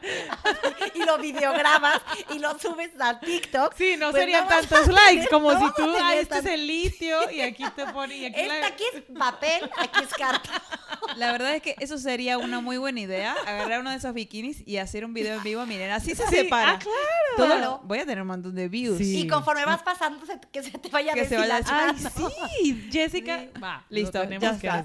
No, hay que conseguir la, el que haga las prendas. Nada más ahora. ¿no? La marca El que- proveedor, el, proveedor, proveedor del sí. bikini. Sí, exacto. sí, sí. Que sea, Sí, que sí. sea Luis, Luis Pero sabes que por otro lado, la verdad, da- o sea, también en un tono positivo, yo, yo sí siento que la generación de abajo de nosotros, no los, o sea, los niños no lo sé todavía, porque yo también a veces me escandalizo mucho con la forma en la que estamos educando a los niños, sobre todo como esa pereza y la dependencia de la, de la que nosotros, que nosotros no, no crecimos así. Y esta facilidad de darle los dispositivos para que el niño se entretenga, que me parece eh, el peor, lo- la peor decisión De un padre, digo, o sea, sé que hay momentos y no siempre, pero eh, yo, yo nunca lo, o sea, yo me sentiría, yo, yo no, mis hijas no tienen iPad y no me, me siento mal en un vuelo, digo, no, no juzgo a quien lo hace, pero, pero yo crecí haciendo tantas cosas manuales que prefiero que mi hija lea, prefiero hacer con ella un crucigrama en el avión, creo que esas habilidades, esas cosas que, te- que, que haces de niño, no las vuelves a hacer en la, en No. la cuando, cuando pasas a otra etapa. Y creo que si no lo hiciste, pues ya no, ya no vuelven a tener ese Ajá. interés nunca jamás. Y, a- y acabamos de decir, ¿no? La importancia de esos primeros seis años Sí. de vida de un niño. Así que no se los demos en aparatos que todavía nadie sabe medir. Sí. El impacto que ya sabemos que también puede ser muy nocivo, muy adictivo, muy peligroso y, y negativo. Entonces, eh, en ese sentido, como que también hay que tener eh, como mucha conciencia. Pero creo que la gente, o sea, los, lo- los chavos que vienen abajo de nosotros, Ajá. Los cuarentones. Sí siento los No. cuarentones, los, los treintones. Ah, Sí, los, los treintones, los sí, de no, 20. No arriba, abajo. La Abajo. generación abajo. Sí, yo dije, pues, Ay, que que yo- se ven, yo no voy a decir mi edad, pero que bueno. cuarentones, yo así. Ya dijiste, tenés 38. Tiene 50. No, tiene 40. Es que yo me imaginé como abajo, lo, o sea, atrás, de- que los que nacieron Arriba. antes que nosotros. Ah, ya. Y adelante, De los más ah, bebés. re- entendí, es que ella es claro. de Sudamérica. Todo está Todos al al revés. Todo. Cuando es verano, nosotros invierno. Exacto. Y abajo es arriba, Arriba, arriba, claro, es es abajo. verdad, es verdad. Ya, ya. O sea, no, la- lo- los más Hace jóvenes que nosotros, siento que traen una conciencia bien fuerte. O sea, por otro lado, yo siento que hay una generación eh, que está muy, mucho más consciente, eh, sí, de la ecología, sí del trabajo, sí del tiempo. Ya no aceptan cualquier cosa. Ya sabes que el- lo, lo que me da gusto es que el hecho de que ya nos cuestionemos, aunque no hagamos mucho, aunque haya gente todavía súper inconsciente, cochina, que tira la lata, el hecho de que ya nos cuestionemos, a ver, Ajá. ¿para qué me sirve? ¿Por qué lo estoy haciendo? Eh, ¿Es bueno? ¿Es malo? Ya hay otras opciones. Ajá, Eh, el minimalismo que se puso de moda. Exacto, to- eh, que cada vez puedes elegir más opciones y más Ajá. accesibles. El hecho de que ya nos lo cuestionemos creo que es un gran paso, ¿no? Ajá. Sí, sí, sí. sí. Eh, no sé, eh, ahora que estuve, tuve la oportunidad de estar con una amiga, en- que, mi mejor amiga que vive en Alemania, y ella eh, tiene, tiene un empleado que me estaba contando que pues es, es también súper eco-friendly, o sea que todo se preocupa porque y ex- le exige, exige que todo lo que compra sea de papel de, o sea, que de repente hasta ella dice, bueno, sí, pero o sea, yo, o sea, yo lo elijo, ¿no? O sea, ok. Ajá. Pero también es súper preocupado porque le respete sus horarios de trabajo, de no trabajar eh, eh, por trabajar, nada más por calentar la silla, Sí. como esas eh, creencias que también existían en nuestros padres. Sí, de que no tienen nada, men- hacer lo menos posible. Eh, pero, pero cumple con tus horas eh, Sí. pompa, ¿no? Sí. Aunque no hagas nada y te la pases cotorreando y criticando a todo mundo, pero cumple con tus Pero tus bueno, yo, horas. yo tengo, tengo, yo me considero que no quiero estar eh, haciendo mis horas pompa, como dice ella, y quiero optimizar con lo poco que tengo, hacer lo más que se puede. O con, no digo poco, con lo que tengo, hacer lo más que se puede con lo que se tiene. Si tengo este cuaderno, hasta que se acabe, ¿no? Así con el tiempo, así con los recursos, así con lo que compro, con lo que consumo, con todo. Eh, así que está bien, ¿no? Eh, Cuestionártelo está bien. Que eh, eso Quiero ya conocer a ese hace- hombre. eso se me hace como que muy bueno que también ya nos cuestionemos por nuestra salud, por porque por hacer ejercicio, este, por antes la gente no se cuestionaba nada de eso, no no, no era común, o sea, nadie Ajá. lo hacía. Hoy en día pues cada vez estamos también más preocupados y ocupados. No, no sé si lo estamos logrando, pero por lo menos ya todo el mundo habla de tener un equilibrio que en sí cuerpo, mente, Sí, espíritu, comer sano, muy- comer sí. orgánico, eh, Sí. cada vez eh, pues leer un poquito más de dónde viene, qué caso Ajá. tiene comerte, no sé, de repente cerezas que son congeladas, tuyas de no sé dónde, es igual y no es temporada y te puedes comer tunas, de tempo, no sé. Ese Cosas- tipo de cosas yo creo que en el momento que se platiquen, por eso me encanta la radio y me encanta este espacio con ustedes. Yo creo que el hecho de que estemos hoy en día platicando aquí las tres, Jess, Chio, este, y, y yo, eh, platicando en este espacio que ustedes crearon, mujeres jóvenes, eh, no, nunca lo hubiera imaginado nuestras abuelas. Jamás. No sé si nuestras no, madres. Y, sí. y ve de lo que estamos hablando, estamos cuestionándonos. Digo, todas tenemos muchas cosas también que hacer en nuestras vidas, pero nos parece importante reunirnos y platicar qué piensas que te funciona, qué no, qué te sirvió. Em, y yo creo que eso es, eso es una buena señal. No creo que nuestras, nuestras mamás, nuestras abuelas, bisabuelas hubieran podido crear como lo podemos hacer ahorita como Sí. mujeres eh, Sí, sí, de casi cu- 40 30, de- de casi 60 según los 60 años cálculos según de Jess. Para empezar, no tienes 40, ¿ok? Estás viviendo en el futuro.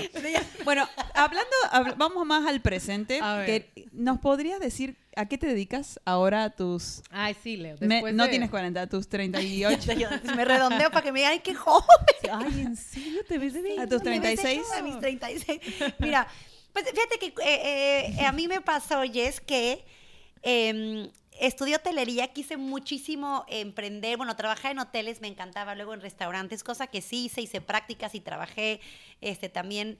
em, pero bueno, siempre me, me llamó mucho esta parte que te digo que me definió muchísimo mi infancia, ¿no? El hecho de haber crecido como crecí, donde crecí. Eso es como que lo que me ha definido y acompañado toda, toda la vida Y, y te llama, te llama, y te me llama y ¿no? me regresa y luego tuve mi primer hija, nació mi primer hija cuando tenía 27, que no fue un, un- un- no fue muy planeado, o sea, sí me agarró como que, híjole, em, de repente, Sí, muy deseada, tantito. pero, pero no planeada, entonces también Sí. te cuestionas un montón de cosas, ¿no? Como mujer y pues ya te- quería trabajar y luego te ves con, con esta bendición. Pero, bueno, que pero ya sabías porque viste a la coneja poner un montón de veces. Porque la- se había visto Sí. muchos nacimientos.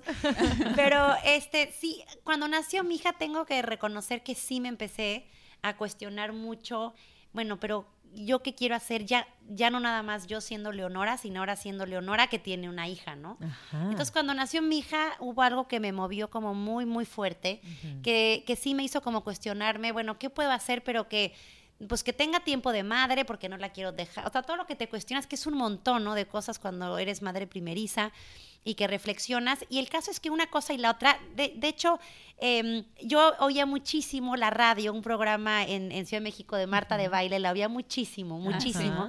Y ella, pues, tiene mucho, hablaba de Ay, no la muchos temas. Ajá. ¿Quién? ¿Marta qué? La oía ¿Baila? muchísimo. Yo, yo la verdad antes no la oía para nada. Yo ni la conozco. O sea, la verdad, bueno, la- creo que lo había visto, pero en la vida la había escuchado y cuando fui mamá, que tienes todo este tiempo, que estás desvelada como zombie, que no sabes ni, cómo la te llamas, empecé a escucharla y como que me hizo mucho sentido. Yo conecté con lo que hablaban de Ajá. temas de bebés y bla, bla. Y por ahí como que eh, ella lanzó un, un- un concurso en el que dijo este, que tenías que, que mandar un ensayo escribiendo cómo, eh, cómo le querías transmitir el concepto de belleza a tu hija. Y la que ganara el, el- el ensayo, el concurso, iba a estar invitada a su programa de radio e iba a salir en la portada de la revista que ella tiene de. Bebemundo con eh, Cecilia Suárez y con Adela Micha y yo lo gané. Yo lo gané. Wow. ¿Y sabes aquí qué? Y mi co- Chichi, Priscila, mis amigos van a estar de que, oh my God, aman a Marta de Baile. Pues yo fui a su, a su, a su programa de radio, la conocí, eh, impresionante, y luego eh, fui al programa de radio y luego fui a todos estos días del shoot, o sea, para salir en la Ajá. revista y en la portada, que es, bueno, todo un eh, show, Sí. ¿no? Salgo en, una, en la portada de ese año, que lo fue el vamos año... a poner en el... Ahí Sí. lo tengo, ahorita se lo Sí, claro. que fue el año antes de que mi hija cumpliera uh, su primer año.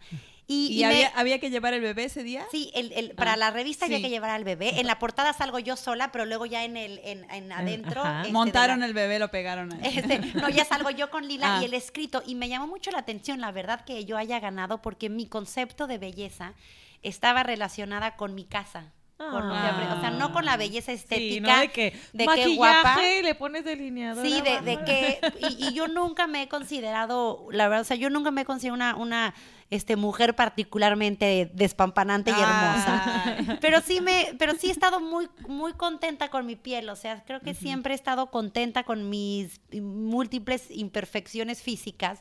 Y siento que eso, esa seguridad, me, me vino, o yo la puedo explicar y la transcribí en ese ensayo por lo menos, me vino de mi experiencia de haberme enfrentado a plantas, a nacimientos, a Ah. muerte, a ciclos de vida, a lunas, a, a fogatas. O sea, de ahí Claro. viene mi seguridad de, de- de mi belleza y de mi validación como niña, como mujer y como madre. Y me impresionó mucho que haya ganado porque cuando yo escribí, sí me gusta escribir, pero yo nunca, yo no, no había escrito, no tenía Ajá. experiencia Claro, escribiendo. nomás como que lo pusiste en Yo papel. lo puse, me inspiré, claro que me encantaba, estaba con, con todo el tiempo, bueno, con todo el Ajá. tiempo el mundo de un recién nacido que, estás como zombie. Tenías todo a flor de piel. Tenía toda flor de piel, pero me, me impresionó mucho que ganara, que, que, mm, pues que sí les hubiera gustado. Y luego le pregunté, como que la verdad, nunca, o sea, no es, escribí porque, porque, porque me encantó escribirlo, pero jamás me imaginé que fuera a ganar. Y platiqué con Marta de baile y le pregunté, pues, o sea, como que por qué. Y sí me dijo, me dijo López que fue muy auténtico. Claro. Nunca habíamos este, tenido ningún ensayo. Ya, ya ellos hacen un, bueno, esos concursos los hacen, pues, me imagino que muy, Mucha muy seguido. gente. Ajá. Y Ah, mucha sí. gente escribe. Sí. Entonces, bueno, me llamó la atención y, y de ahí algo se me quedó con el tema de la... Me encantó hacer radio con ella, me fascinó conocer a una mujer con esa experiencia y con Claro, pues, que- lo que es ella. Me encantó estar en lo de la revista y como que ya se me quedó y dije, bueno, lo que tenga... Dijiste, lo no, que de haga- no bajo, de aquí yo... de aquí- de aquí- Hoy vine de a hacerles el paro, pero yo estoy en niveles ah, de, De aquí a. Hollywood, ¿no? Larry King que me entrevista. Sí, no, sí, desde yo de Marta de baile para arriba. No, no, no, para... no, o sea, Oye, esto es caridad. Bueno, y te, te hago una pregunta. De, me imagino que te acuerdas más o menos lo que escribiste esa vez, pero eh, lo que querías transmitir del concepto de belleza de tu hija que pusiste en el papel, ahora, ¿crees que más o menos lo cumpliste? Sí, definitivamente creo que, creo que, mm, sí, o sea, sí creo que a mis hijas, a las dos, siempre, me, ya, ya no tuve la, bueno, la vida da muchas vueltas y yo obviamente, y bueno, no, no, me, no me ha tocado así, ¿no? Yo no pude darles a mis hijas la experiencia que a mí mis papás me dieron, ¿no? De, de la casa. Ah. Pero la verdad es de que sí he hecho un gran esfuerzo por ser lo más auténtica constantemente conmigo mismo, aunque a veces es difícil, la vida te lleva por caminos donde a veces te cuestionas, a veces te pierdes un poquito, pero siempre he podido, he podido volver a mí y he podido volver a mí por esa experiencia de esa casa, de mi infancia, y sí me ha preocupado mucho y ocupado mucho em, ser un ejemplo, o sea, ser el ejemplo que quiero ser para mis hijas en cuestión de belleza, en cuestión de mujer, de profesionista, en cuestión eh, también, bueno, de, de, de amiga, de, o sea, todos los Claro, roles que puedo tener claro, como persona. Estar ahí. Entonces empecé también de ahí em, a cuestionarme, bueno, con lo que aprendí de la hotelería, me encantan los restaurantes, me encanta comer y de repente dije, pues, ¿por qué no me enfoco en la alimentación, pero desde las semillas? Y empecé a tomar muchos cursos en la Ciudad de México entre que mi primer hija nació y mi segunda hija nació, o sea, tres años de mi vida que pues me las dediqué realmente a, a- a cuidar bebés. A cuidar bebés. A bebé tips full time. tips full time.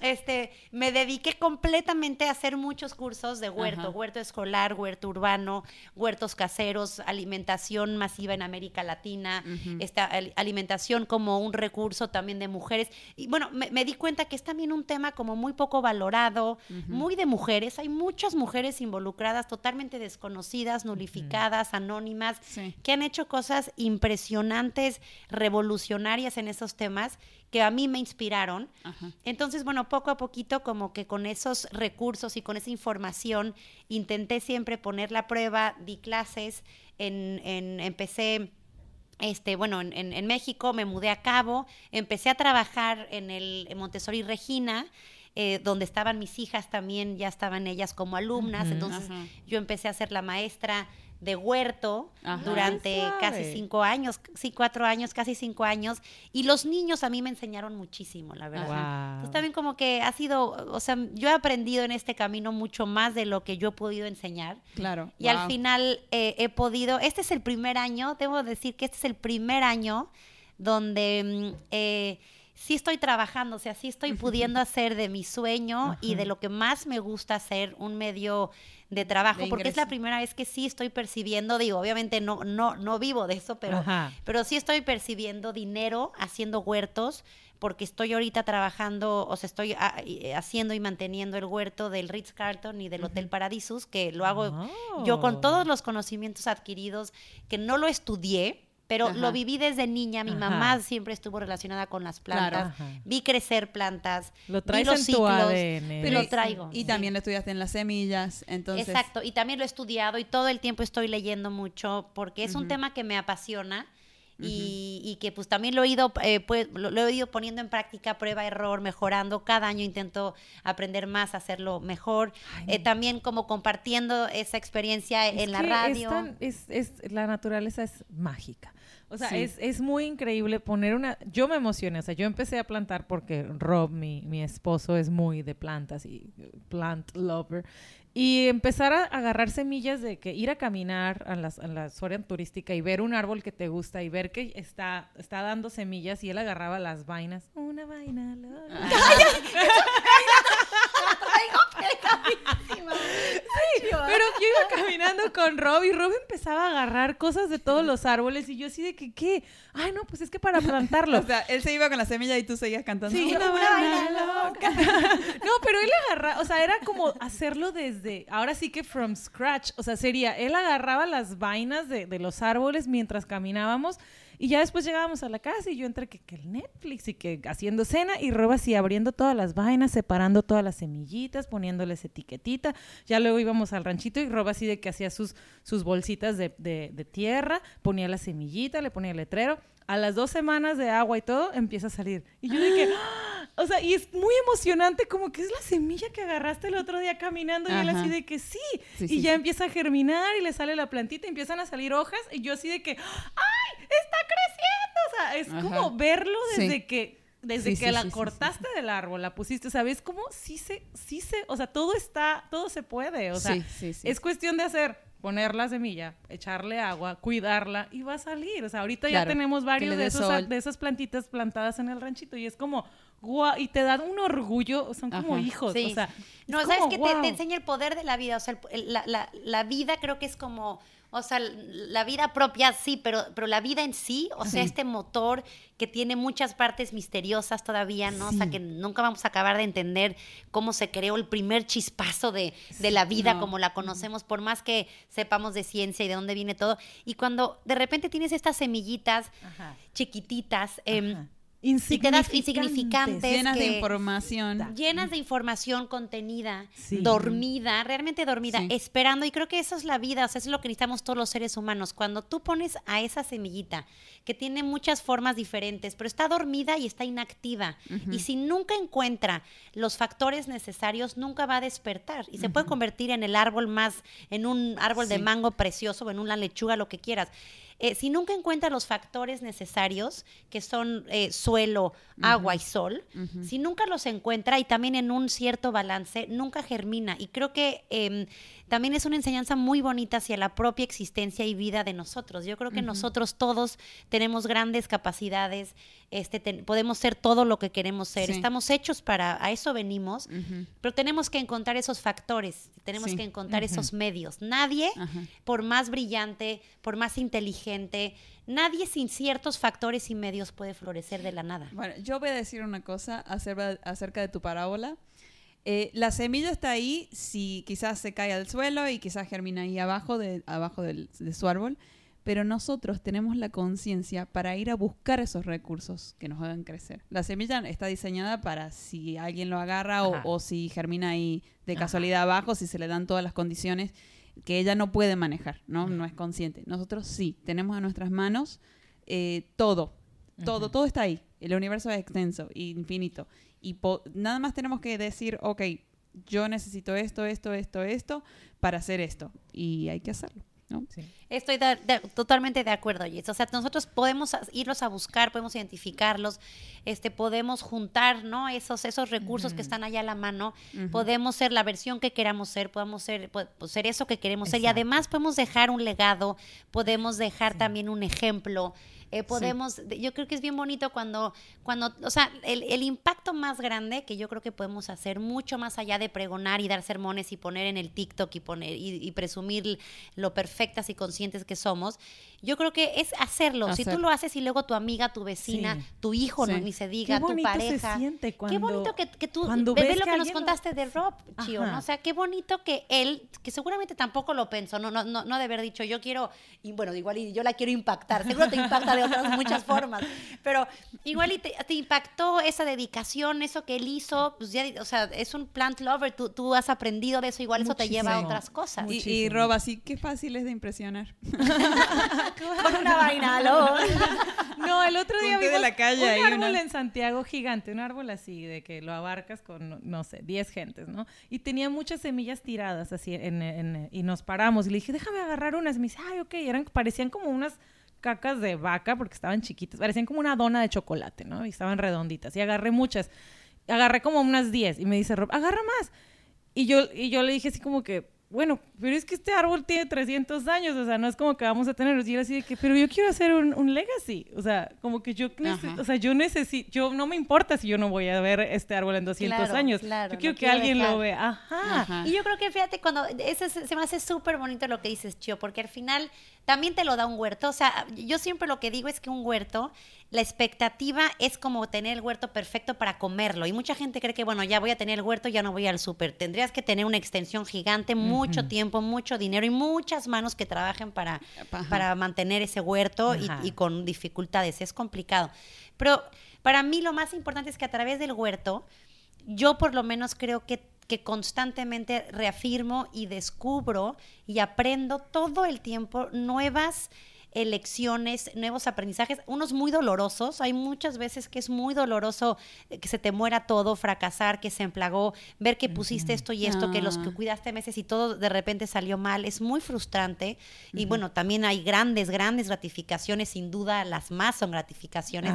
Pero a mí constantemente me enseñan mucho sobre mi propia existencia, sobre lo que vengo, que nuestro paso es tan efímero, es tan chiquito, pero sí queremos dejar como que algún impacto. Este, digo, no todos vamos a, llegar a ser, obviamente, un Michael Jackson, o vamos a ser Obama, o vamos a ser, este, no sé, eh, eh, Marta de Gandhi, Marta de baile, para, para dejar un nombre, ¿no? Que también se olvidarán después de 100 años, ¿no?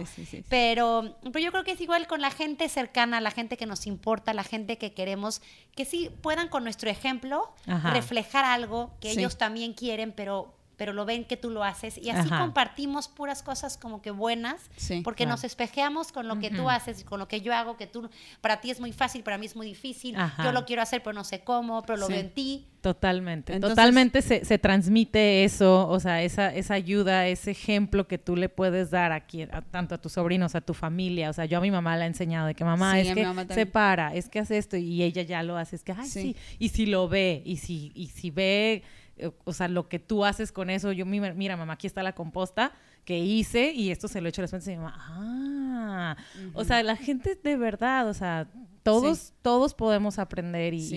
y- Hay que sí tener es- paciencia. Y, y a mí me gusta que se sientan mal. Ay. O sea, de que... Te bueno, gusta castigarlo. Sí. es que por ahí voy a una fiesta o algo, o una juntada en una casa y, y le digo a la dueña de la casa, ¿van a reciclar esto? No. Ajá. Ah, ok, bueno, entonces yo lo separo y me, me lo llevo a mi casa porque yo sí voy a hacerme responsable. Ay, y como que se quedan así, de que, ok, Bueno, lo, sí, lo voy a hacer. Bueno, no, no, sí, o sea, yo, yo me lo termino llevando, ¿no? Pero como que, ¿no? Se siente mal. Sí, sí. como dejarles como, como... no vas a... re- ah, no. Ajá. Uy, ah, yo sí lo haría. Ajá, exacto. Pues ¿no sabes a que me llevo mi No, no basura. tienes tu, no tienes tu contenedor de materia. Ah, Ajá. ah, así como... Órale. Órale. Eso, Bueno, yo so 2010. Yo no, bueno, yo no le hablo a la gente así tan perrita, pero como que así. Le, se le dejas la... Pues qué mal. pues, Allá tú. Ajá, ajá. Bueno, cada quien. ¿no? Exacto. Cada quien Pues cada tan quien. inconsciente como de- decide serlo. Ajá. Y así vas a tener hijos. Exacto, y así quieres crear hijos. Ay, sí, sí, sí, por favor, estos papás de nuestra generación de verdad concienticen muchísimo a sus hijos, eh, enséñenles a no, ay, no, Sí. no, no, no estar, ay, sí, tener todo así y tirarlo a la basura, o sea, Pero bueno, para que le enseñen primero, los papás tienen que tomar la decisión de, de, de tener de ¿no? un sistema. Sí, además es que siempre va a impactar mucho más tu ejemplo que tus palabras. Sí, o sea, sí. si tú es- eres una mamá que, que sí se está preocupando, eh, no sé, por, por, por cuestiones medioambientales, por cómo en tu casa, en la casa, bueno, la casa es un gran proyecto, ¿no? O sea, escuela. Eh, la, la casa es la gran escuela de la vida y los hijos te ven mucho más allá de todo lo que les puedas decir con tus palabras. Si ellas ven que eres consciente en lo que comes, en lo que compras, eres justa con lo que compras, em, te preocupas, ¿no? Por de dónde viene, que sea sano, que esté, que, que sea de temporada y de luego te, te ocupas, como decías, Jess, ¿no? De todo el empaque, a ver, prefiero esto que el otro porque esto es menos plástico, esto es menos basura, esto es biodegradable, esto viene en cartón, esto es más ecológico. Y si te ven que empiezas a tener esta organización poco a poco, no tiene Ellos que lo ser- van a hacer, Ellos sí. lo ven y lo agradecen y los niños también son como, como esos accomplish, o sea, son logros, eh, como eh, germinar una semillita, Sí. te da una, o sea, como que te das cuenta que puedes, te da Sí. empoderamiento poco a poquito, son esos pequeños ejemplos y muy pequeñitas cosas que te van empoderando como mujer, como mamá, como persona, como niño, como quien seas, y te van reafirmando que, que puedes hacer un montón de cosas, que Sí, lo puedes sí hacer. se puede. Bueno, vamos a concluir entonces. ¿Cuáles son sus conclusiones de este programa?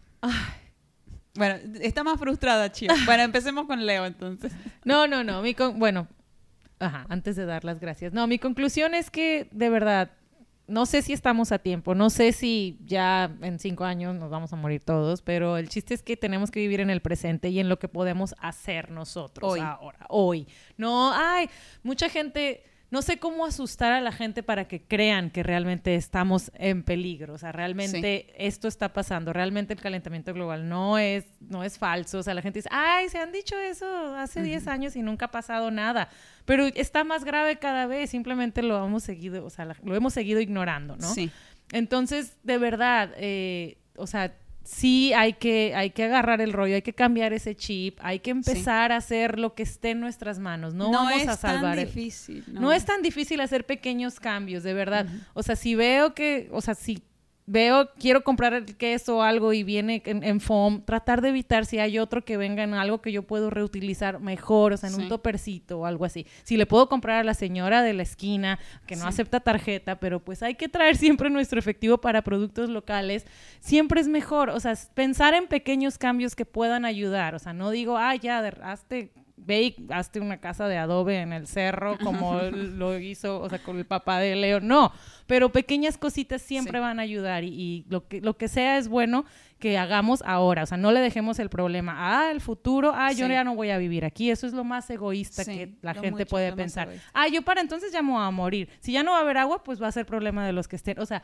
no, por favor, hay que cambiar esa mentalidad, hay que hacer lo que se pueda ahora. O sea, ya no pensar en, ay, es que hace mucho decían, ni, ay, yo no voy a estar. Hoy lo que se pueda hacer, háganlo y de verdad se van a sentir muchísimo mejor. Sí, sí. Leo. Sí, yo también, bueno, agradecerles muchísimo, que qué rica conversación y qué increíble proyecto, me encantó. Espero que me inviten más seguido. Nosotros felices, tenemos muchas cosas, mucho jugo que sacarte. Mucho- no, yo encantadísima, la verdad que la he pasado fenomenal y, y a mí me encanta, creo que es, es, es un momento eh, perfecto, creo que la vida es perfecta así como es, en el momento en el que estamos. Yo no creo que el mundo se va a acabar, yo creo que eh, somos capaces de esto y más. Eh, hay una, una gran parte de, de la humanidad que está mucho más adelantada, que ya llevan años haciendo cosas impresionantes, impactantes. El ser humano con voluntad, con ganas, con cooperación, trabajando en comunidad, puede cambiar de la noche a la mañana hábitos, puede mover todo. Yo creo que la información está ahí. Eh, acabo de estar en, en Teotihuacán y los teotihuacanos me dio, eh, o sea, lo, lo investigué. Los teotihuacanos ya hablaban en esa época, imagínate, ya hablaban de cambio climático, o sea, ya, ya hablaban, no, no de cambio climático, pero ya tuvieron por culpa del ser humano, por malos manejos de ellos, por deforestación, por este también, por, por tanta sequía, tuvieron dos décadas de sequía continua y se tuvieron que, tuvieron que emigrar. O sea, los teotihuacanos tuvieron que emigrar y tuvieron que salir y por eso cayó el gran imperio, ¿no? Entre muchas otras cosas de malos manejos económicos y políticos, tuvo mucho que ver con el mal manejo de los recursos, pero era otro mundo, no era el mundo con la cantidad de millones de habitantes que Claro. tenemos hoy en día. Claro. No era este mundo eh, pues mucho más complicado como lo es ahorita, que ahorita pues todo se exponencializa. Eh, yo creo que cada año vamos a estar viendo cada vez, desgraciadamente, más desastres de inundaciones, este, de sequías, de fuegos por todos lados en Estados Unidos. Ahorita en Europa las inundaciones no es normal, no es normal para la época. Nosotros aquí en Cabo ni se diga eh, lo, expo- lo- lo- lo expuestos que estamos ante esto. Entonces el agua nos está llegando hasta el cuello, pero yo creo que no lo vamos a tomar en serio hasta que otra vez, Sí. que ya nos ha pasado, los que vivimos Odil y los que ya Sí. tenemos tiempo acá, eh, hasta que no nos afecte, hasta que no afecte tu bolsillo, a tu familia, Sí. tu casa, tus intereses, nos va a seguir valiendo porque el ser humano somos egoístas, somos ambiciosos, este, y somos también cómodos. Eh, Entonces va, eh, va a pasar porque ya está pasando, ya está anunciado esta pandemia. Yo creo que nos debería de abrir los ojos también de la cantidad, de lo rápido que puede pasar una desgracia, también por lo conectados y no que estamos y por la cantidad de habitantes que somos. Sí. Pero también somos, o sea, un mosquito nos puso a temblar, un Sí. mosquito. Sí, sí, sí, Entonces, sí, sí. este, pues ni se diga Wow. lo que va a pasar cuando suban las mareas. Este, cuando obviamente se sigan descongelando los polos que ya casi están, ya ni existen, o sea, que ya están Sí, sí, sí. descongelados, eh, y todas las zonas que estamos tan cerca del mar con Sí. estas eh, eh, corrientes del niño Cambio y la de- niña y, sí. lo- y el cambio climático temperatura. y de temperatura ni se diga. Entonces, pues nos va a llegar, ojalá tomemos conciencia, nos preparemos y sobre todo compartamos, seamos ejemplo y contagiemos Sí. de cosas positivas y de ejemplos pequeños, como decías, Chío, de cosas muy chiquitas, que ahí están los cambios, no en hacer cambios masivos, Sí. gigantes, Sí. enormes, y qué bueno si tienes el coche eléctrico, pero en tu casa puedes hacer un montón antes de eso. Sí, sí, sí, sí. Sí, la gente es de que, ay, pues me voy a comprar coche eléctrico, pero voy, hago- consumo un chorro de plástico y Ajá. tengo 48 pares de zapatos. Pues, Claro. exacto, como lo que decías. Bueno, yo me voy a poner a llorar como Greta Thunberg. no. Eh, Sí te pareces poquito. ay, sí. con la- sí podrías ser su madre. Eh, bueno, la verdad lo que más me quedó a mí es como que lo que veo mucho a mi alrededor es eh, el consumismo. Si no lo necesitan, no lo compren. Y, y si sienten la necesidad de que tienen que comprar para ser felices, porque la felicidad está en, en eso material, eh, les recomiendo que analicen bien cómo están espiritualmente y por qué están eligiendo eso como su felicidad. Entonces, eh, chequen eso y que no sean huevones, ¿no? Sí pueden reciclar eso que me dicen, no, no reciclo porque no lo tiran ahí con la basura. No, ahí está la Ay, empresa yo recicladora. pienso- yo estoy todavía, digo, siempre me ha gustado reciclar, pero aquí como que tenemos el mar tan cerca, vamos a snorkelear, nos metemos a nadar al mar y saber, o sea, saber que mi basura en, en una semana puede estar en el mar. Ajá. Me, me, me da, me preocupa aún Sí, sí, sí. más. O Aparte, sea, es que el ser humano es tonto porque no nos damos cuenta que cuando, digo, eh, no, no, el, el chiste de la conciencia de la popó del perro, que va mucho más allá de lo de la bolsita. Ya, ya la gente que ponemos, porque yo también lo he hecho en bolsas biodegradables, pero sí lo he hecho, ya, yo creo que ya es un gran paso poner la popó en una bolsa, pero no nos damos cuenta que esa popó de los perros, de toda la gente que lo saca a pasear y la deja ahí, la respiras. No nos damos cuenta que todo el plástico que compramos del Costco, luego nos lo estamos comiendo en, nuestro, Sí, en los en peces. O micro- sea, al final todo nos va a revertir a nosotros. O Sí, sea, sí, los sí, que sí. dependemos del planeta somos nosotros mucho más que el planeta Sí, de nosotros. Entonces, exacto. Como que no- no- no- nos va a venir. O Sí, sea, el planeta está así de que, ay, idiotas, síganle, Síganle. O sea, el rato ahí te vas a morir, te va a dar ahí un- Sí, o sí, sea, sí, sí. Una trombosis Sí, por sí, estar sí. tragando plástico, microplástico, Exacto. por el pescado dietético saludable que Ajá. estás según Exacto, tú que comiendo. te estás según tú comiendo. Entonces, cada vez más, o sea, eso me preocupa también de las generaciones, ¿no? De los niños. Eso, nuestros hijos, y ni se diga los hijos de nuestros hijos, no sé qué mundo les toque, pero no va a haber de otra que obligarnos cada vez más con más desastres, con muchos infortunios, Sí. que solo a base de eso aprende el ser humano, Sí. eh, tengan que cambiar y van- lo van a hacer cuando la necesidad sea tal, Sí. pues Sí, lo van a tener que hacer. Exacto. Leo quiere decir tus redes, así la gente puede ver tus huertas, puede Sí, seguirte, puede pedirte asesoría, ¿no? si quieren que poner a hacer una huertita en el patio de su casa, te pueden llamar. ¿no? Por supuesto, me va a encantar este que me contacten. Estoy en Instagram como Leonora Pies y Tierra y este y bueno, ahí me pueden seguir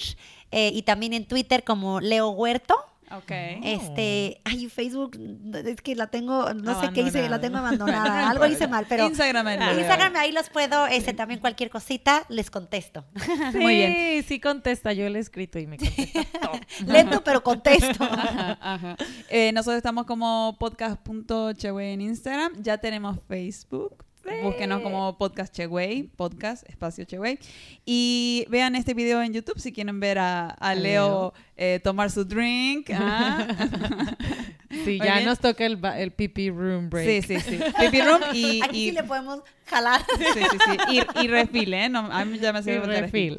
Muchas gracias por escucharnos en el episodio número 2, temporada número 2. Y los veo en 15 días. ¿no? Sí, gracias Leo y esperamos que nos aceptes una invitación después. Pero cuando quieran, feliz. Claro que sí, gracias a ustedes.